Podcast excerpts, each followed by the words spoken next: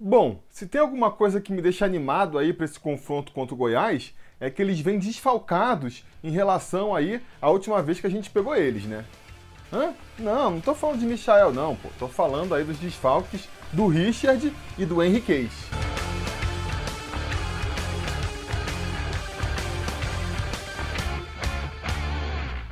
Fala, torcida vascaína, Felipe Tiru de volta na área para falar de jogo do Vascão, porque nessa quinta-feira, às nove e meia da noite, com transmissão do Sport TV para todo o Brasil, o Vasco recebe o Goiás em São Januário pelo jogo de ida da terceira fase da Copa do Brasil. Pois é, a partir dessa fase, os confrontos de mata-mata voltam a ser naquele formato que a gente está acostumado, né? Decisão em dois jogos, cada clube joga um jogo em casa e um jogo fora, aí vai variar a ordem, e quem se der melhor nesses dois confrontos acaba se classificando para a fase seguinte. É um tipo de confronto com o qual o torcedor está mais acostumado, todo mundo já sabe mais ou menos o que esperar desses confrontos, qual é a estratégia para esses confrontos, né? O que, que os times costumam fazer? Quando vão jogar fora, jogam ali tentando reduzir o prejuízo, né? Tentando segurar o ímpeto do adversário para terminar o jogo com o placar menos adverso possível. E aí, quando joga em casa, tenta fazer justamente o contrário, construir o placar mais favorável possível, busca sempre vencer,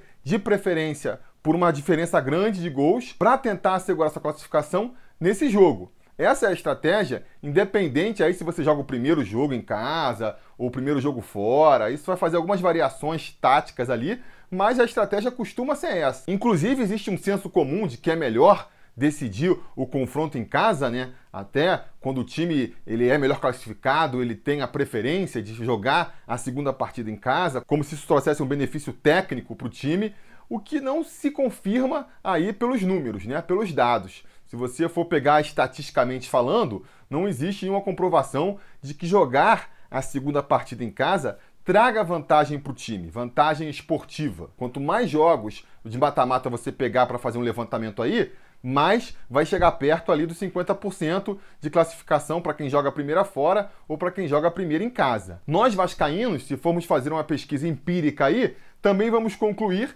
que jogar a primeira em casa não é de todo mal. Não chega a ser um prejuízo em relação a jogar fora, né? Afinal de contas, nossos principais títulos de mata-mata foram conquistados jogando a segunda partida fora de casa. A Libertadores a gente venceu jogando a última partida lá em Guayaquil. Na semifinal já tinha jogado a segunda partida em Buenos Aires contra o River Plate também. E antes disso, tivemos outras decisões onde o segundo jogo foi disputado fora de casa.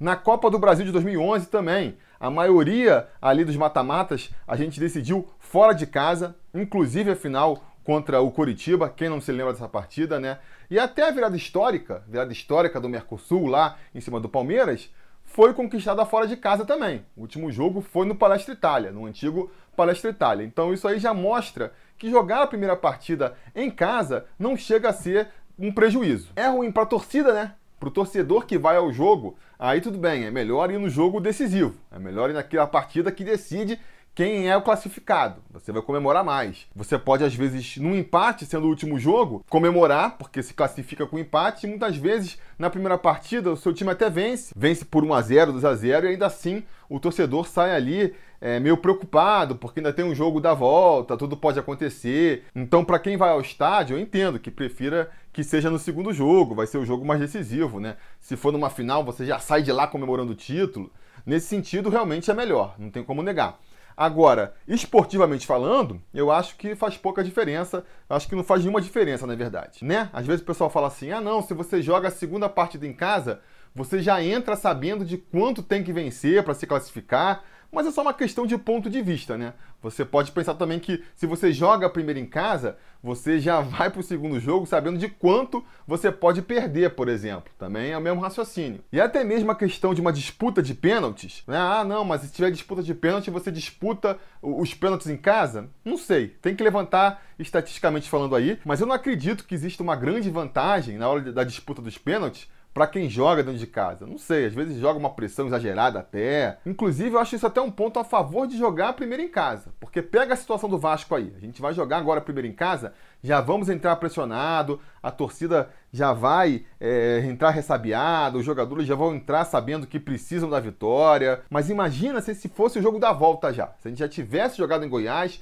tivesse perdido por 2, 1 a 0 e entrasse nesse jogo já sabendo que precisava vencer, que tinha que vencer de 1 a 0, que tinha que vencer de 2 a 0, a pressão não ia ser ainda maior? Então, nesse caso, você jogar primeiro em casa pode ajudar. Pode ajudar nesse sentido, tira um pouco da pressão pelo resultado. Agora, independente do que é melhor, jogar em casa ou jogar fora de casa, a gente sabe, né? A gente sabe qual que é a missão do Vasco aqui. É tentar vencer a partida com o máximo de gols possíveis para poder ir para o jogo da volta lá em Goiânia na situação mais confortável possível. Eu classifico assim a situação é, de quem joga o primeiro jogo em casa, que nem vai ser o caso do Vasco, né? Não pode pensar em perder, né? A derrota é terrível. Se no jogo que justamente você tem que construir a vantagem, você sai no prejuízo, é meio caminho andado aí para desclassificação, né? Imagina, o Vasco perde por um gol de diferença. Tem que ir lá para Goiânia com obrigação de ganhar. É, é, muito difícil de acreditar numa classificação. Se essa diferença for maior, for dois gols de diferença, três gols de diferença, aí fica praticamente impossível, né? A gente vai lembrar na história de momentos de times que conseguiram fazer essa virada aí, mas não vai ser o caso desse time do Vasco jogando essa bolinha que o Vasco está jogando. Se o Vasco perde, e perde por mais de um gol de vantagem, então, acho que a gente pode dar adeus para a classificação.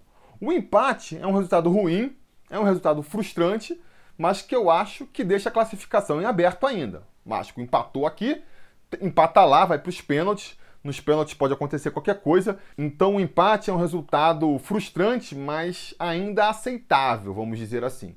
Agora, o ideal é vencer, né? Vencendo por um gol de diferença que seja, você já joga a pressão para o adversário, você já entra na próxima partida classificado, porque no empate, se o Vasco vai jogar lá em Goiânia tendo empatado aqui em São Januário, existe uma pressão natural do Goiás de tentar construir o resultado em casa, né? De tentar vencer para se classificar no tempo normal, mas com a tranquilidade de que se isso não acontecer e se o jogo terminar empatado, pelo menos existe a decisão nos pênaltis ali, é uma chance ainda de conseguir a classificação. Se a gente vai para Goiânia com uma vitória debaixo do braço, é diferente. A pressão em cima do Goiás vai ser maior. Eles têm a obrigação de buscar a vitória. O jogo começa com eles desclassificados e mesmo 1 a 0 que seja, leva a disputa para os pênaltis. Ou seja, eles entram com a missão ali de ganhar por dois gols de diferença, caso queiram a classificação ainda no tempo normal. Se o Vasco conseguisse dois gols de diferença, aí melhor ainda, né? Melhor dos mundos. Dois gols de diferença no jogo de ida aí, realmente bota o time com uma mão na classificação. De novo, vamos ter casos aí de viradas, com certeza não é impossível de virar um placar desse, mas deixa a classificação muito bem encaminhada. Não tenho números aqui também, mas eu arriscaria dizer que as chances de classificação sobem para, sei lá, 80, 90%, quando você consegue abrir uma diferença é, de dois gols no jogo inicial. Vale lembrar também que na Copa do Brasil não existe mais o gol qualificado, né? O gol fora de casa, valendo como critério de desempate na hora de decidir quem passa. Acho essa uma boa medida. Não gostava dessa regra. Foi uma regra implementada que se espalhou pelo mundo do futebol lá na década de 90, quando o futebol estava muito retranqueiro, os times só se preocupavam em, em, se defender, ainda mais quando iam jogar fora de casa. E aí, numa tentativa de estimular mais o time visitante a buscar o gol quando jogasse na casa do adversário, vieram com essa regra aí, né? Do, do gol fora de casa servindo como critério de desempate. Achei uma iniciativa interessante, acho que, que tem que testar mesmo, não sou conservador aí no futebol. Acho que a gente tem que sempre buscar aperfeiçoar e melhorar as regras do esporte mesmo, mas também tem que perceber quando não funcionou, como foi esse caso aí. Estamos já uns 30 anos aí com essa fórmula espalhada por tudo quanto que é mata-mata que se disputa no globo, e o que a gente vê é que a postura continua a mesma. O time visitante continua com a mesma postura de jogar mais defensivamente, de jogar mais por uma bola, e as disputas não ficaram mais abertas por causa do gol qualificado, né? Muito pelo contrário. Se você quiser botar algum peso nessa decisão aí, você vai ver que os times de casa é que começaram a jogar mais retrancados, começaram a, jogar mais preocupados, porque se você toma um gol, aí prejudica tudo, um gol dentro de casa estraga todo o planejamento, aquela história que a gente já sabe.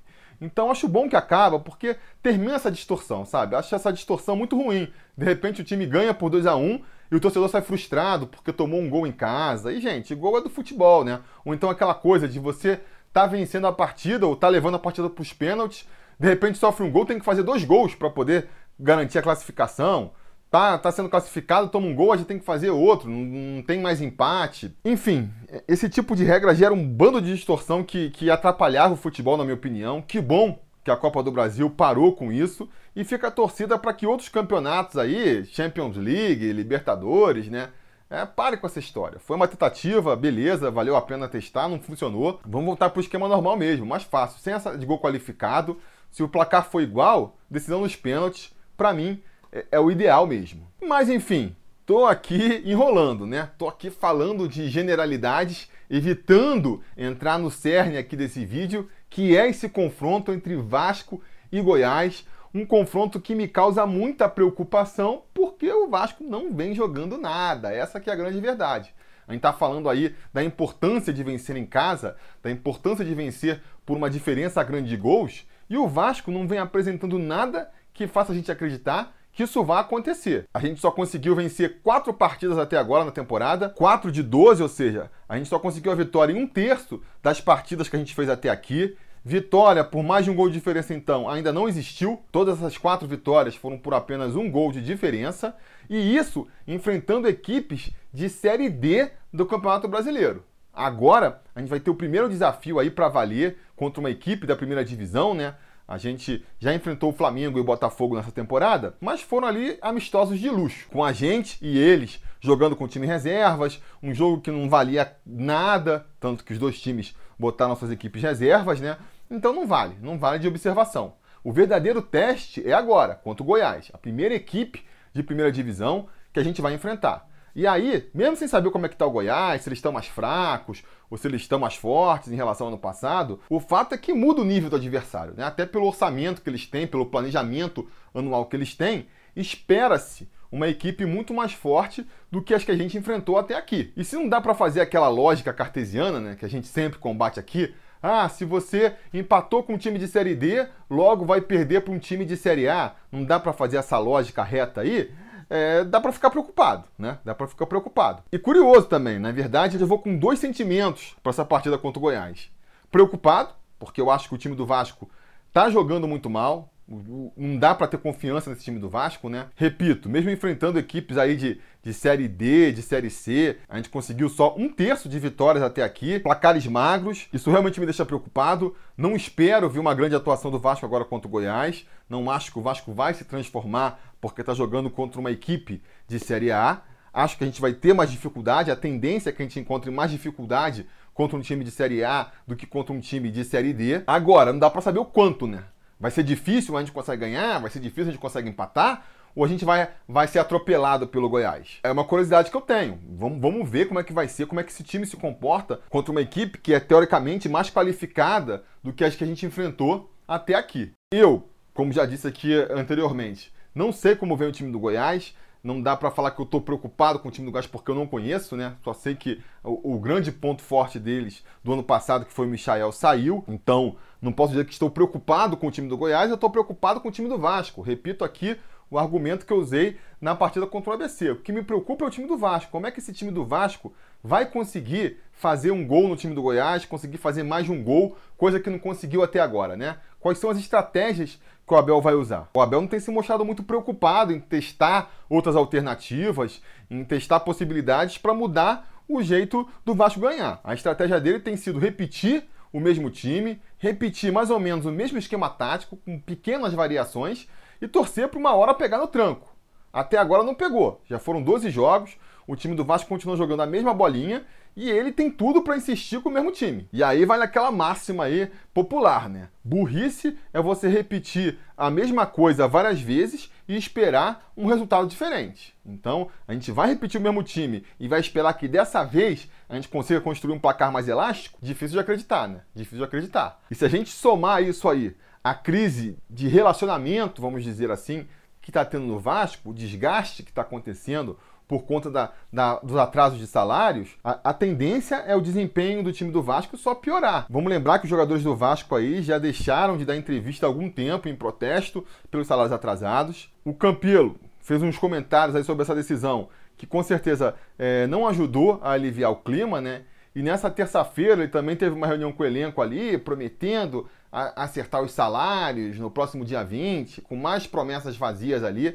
Esse elenco já mostrou que está cansado de promessas, que não vai mais se deixar levar por promessas. Isso tende a complicar. Né? Fala-se em conseguir um adiantamento aí para tentar dar alguma grana para os jogadores antes da partida. No momento que eu estou gravando, ainda não tem nada nesse sentido, mas eu espero que quando você esteja vendo esse vídeo aí, a gente já saiba que pingou um pouquinho aí no bolso dos jogadores. Já acho que é importante também para tentar é, fazer com que eles entrem um pouco mais motivados aí nessa partida, né? Acho que vai haver um pouco mais de motivação. A gente já tem reparado, né, esse ano que quando joga a Copa Sul-Americana, quando joga a Copa do Brasil, os jogadores eles entram um pouco mais empenhados, eles sabem que é importante para que eles recebam que o Vasco avance nessas competições. Mas o ser humano ele não é completamente racional. Nós não somos robôs. O emocional, ele age muito, e se você está com raiva do seu empregador porque ele não te paga, porque você acha que ele não está agindo certo contigo, não tem racionalidade que faça você esquecer isso. Então, assim, é importante dar um agrado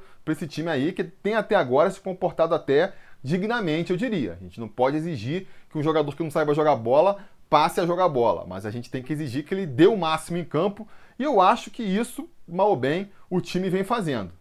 Diante de todas essas circunstâncias, no que, que eu me apego aí para a gente tentar é, sair com uma vitória, com um resultado positivo nessa partida contra o Goiás?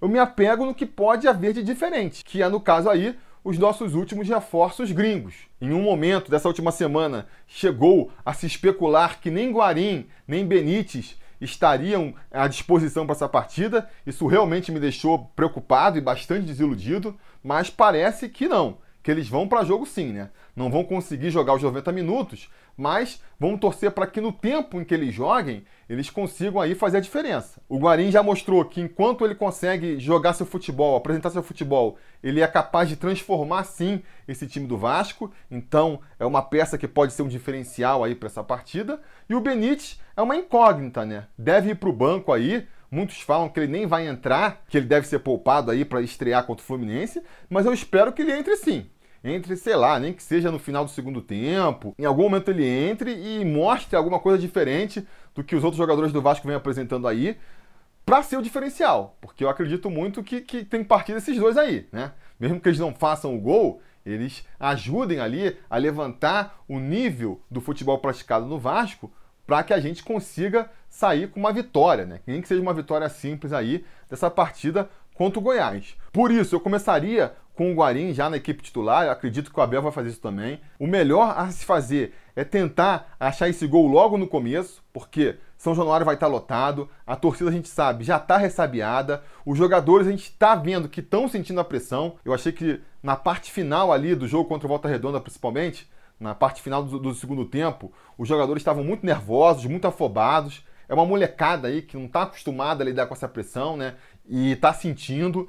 Então, por conta de tudo isso, é importante que o Vasco consiga um gol logo no comecinho da partida ali. Acho que isso vai ajudar muito. Aquelas coisas do futebol, né? Às vezes você acha um gol no começo da partida e isso ali transforma toda a perspectiva que você tem para aquele jogo. Espero que aconteça isso com o Vasco nessa quinta-feira. Eu acho que quanto mais o tempo passar e mais o Vasco não conseguir abrir esse placar, mais difícil vai ficando, porque a pressão em cima dos jogadores ela vai aumentar e a pressão das arquibancadas, a revolta ali, o inconformismo das arquibancadas tende a aumentar também. Então, se eu tivesse uma estratégia ali, se eu fosse o Abel, eu falava, galera, vamos partir com tudo para cima, vamos tentar resolver isso aí nos primeiros 15 minutos.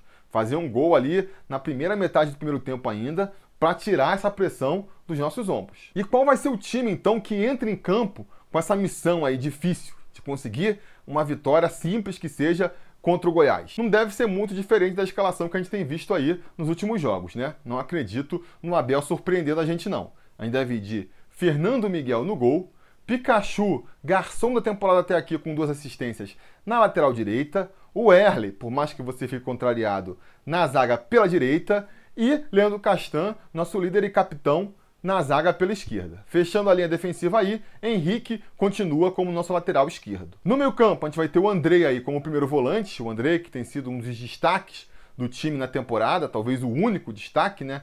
único não, mas o maior deles, com certeza. À sua direita, a gente deve ter mais uma vez o Raul, que esse vem fazendo uma péssima temporada, um péssimo 2020. E jogando um pouco mais à frente, como terceiro homem de meio campo, o Guarim. Devemos ter aí o Guarim, não se sabe por quanto tempo, mas o quanto ele conseguir jogar em alto nível vai ajudar demais o Vasco. Tomara que ele consiga jogar o suficiente aí para conseguir ajudar o Vasco a fazer um gol antes de cansar e ser substituído ou começar a se arrastar em campo. No ataque, a gente deve ter mais uma vez o Vinícius jogando pela direita, vamos torcer para que ele esteja uma noite boa. O Marrone jogando pela esquerda, muita gente reclama, mas é o melhor que a gente tem no momento aí. Vamos ver se no segundo tempo o, o Benítez entra e consegue mostrar algo diferente. E finalmente, fechando aí o nosso time, Germancano, artilheiro da equipe na temporada e grande esperança de gol do Vascaíno, né? Acho que se a gente fizer um gol, são grandes as chances de que seja pelos pés ou pela cabeça de Germancano. Esse deve ser o time para enfrentar o Goiás. Eu vou tentar ser o, o, máximo otimista possível. E se a gente for pegar os últimos jogos aí, o máximo de otimismo que dá para acreditar é no Vasco vencendo por um gol de vantagem. Então vou apostar no Vasco vencendo por 1 a 0, gol do Henrique, porque eu estou sentindo que está amadurecendo o gol do Henrique na competição. E vou convidar aqui o gato mestre da última rodada, né? Foram três gato mestres, três conselheiros vascaínos que acertaram aí o placar de 0 a 0 contra o Volta Redonda, mas eu vou chamar hoje o Daniel Calim para dar o palpite dele para essa partida contra o Goiás. Diz aí, Daniel, qual é a sua expectativa para essa partida? Fala galera sobre Vasco, aqui é o conselheiro Daniel Calim. Estou aqui para dar meu palpite contra o jogo, para o jogo contra o Goiás. E eu sei que tem sido sofrível aí ver jogo do Vasco, mas dessa vez eu estou otimista. E eu acho que o Vasco vai ganhar por 1 a 0. Eu acho que o gol vai ser do Guarim. Ele vai se recuperar, vai jogar e vai fazer esse gol aí, vai dar essa vitória pra gente, beleza? Então é isso, valeu, saudações vascaínas. Valeu, Felipe, um abraço. Tá aí, o Daniel também tá apostando num placar magro. Eu acho que é o máximo que dá para apostar mesmo. Não dá para imaginar algo muito além disso. Vou ficar muito feliz se o Vasco conseguir vencer por um gol de diferença que seja. Se a gente conseguir abrir dois gols de diferença, aí esperem dancinha, porque vai ser um resultado realmente bem acima do esperado. E se for um empate, de novo, não vou nem ficar irritado não, sabe? Não pode é perder, não pode é perder essa partida contra o Goiás, porque aí é dizer adeus já para essa classificação, vai ficar muito difícil de buscar a classificação lá em Goiânia. Beleza? Diga nos comentários então a opinião de vocês sobre essa partida, se você apoia aqui o canal e ajuda a gente a continuar no ar e produzindo cada vez mais e com mais qualidade. Você pode participar também do Gato Mestre, é só deixar seu palpite aqui embaixo nos comentários. E no mais, só deixar aquele aviso de sempre, né? Voltar aqui no canal assim que terminar a partida, porque se tudo der certo e nada der errado, assim que terminar o jogo, a gente vai estar tá postando aqui mais um vídeo para comentar o resultado. Beleza? Tá combinado? Então tá combinado. A gente vai se falando. A realização desse vídeo só foi possível graças ao apoio inestimável dos conselheiros do Sobre Vasco. Ajude você também ao Sobre Vasco continuar no ar, se tornando um apoiador em apoia.se barra Sobre Vasco ou sendo um membro do canal aqui no YouTube.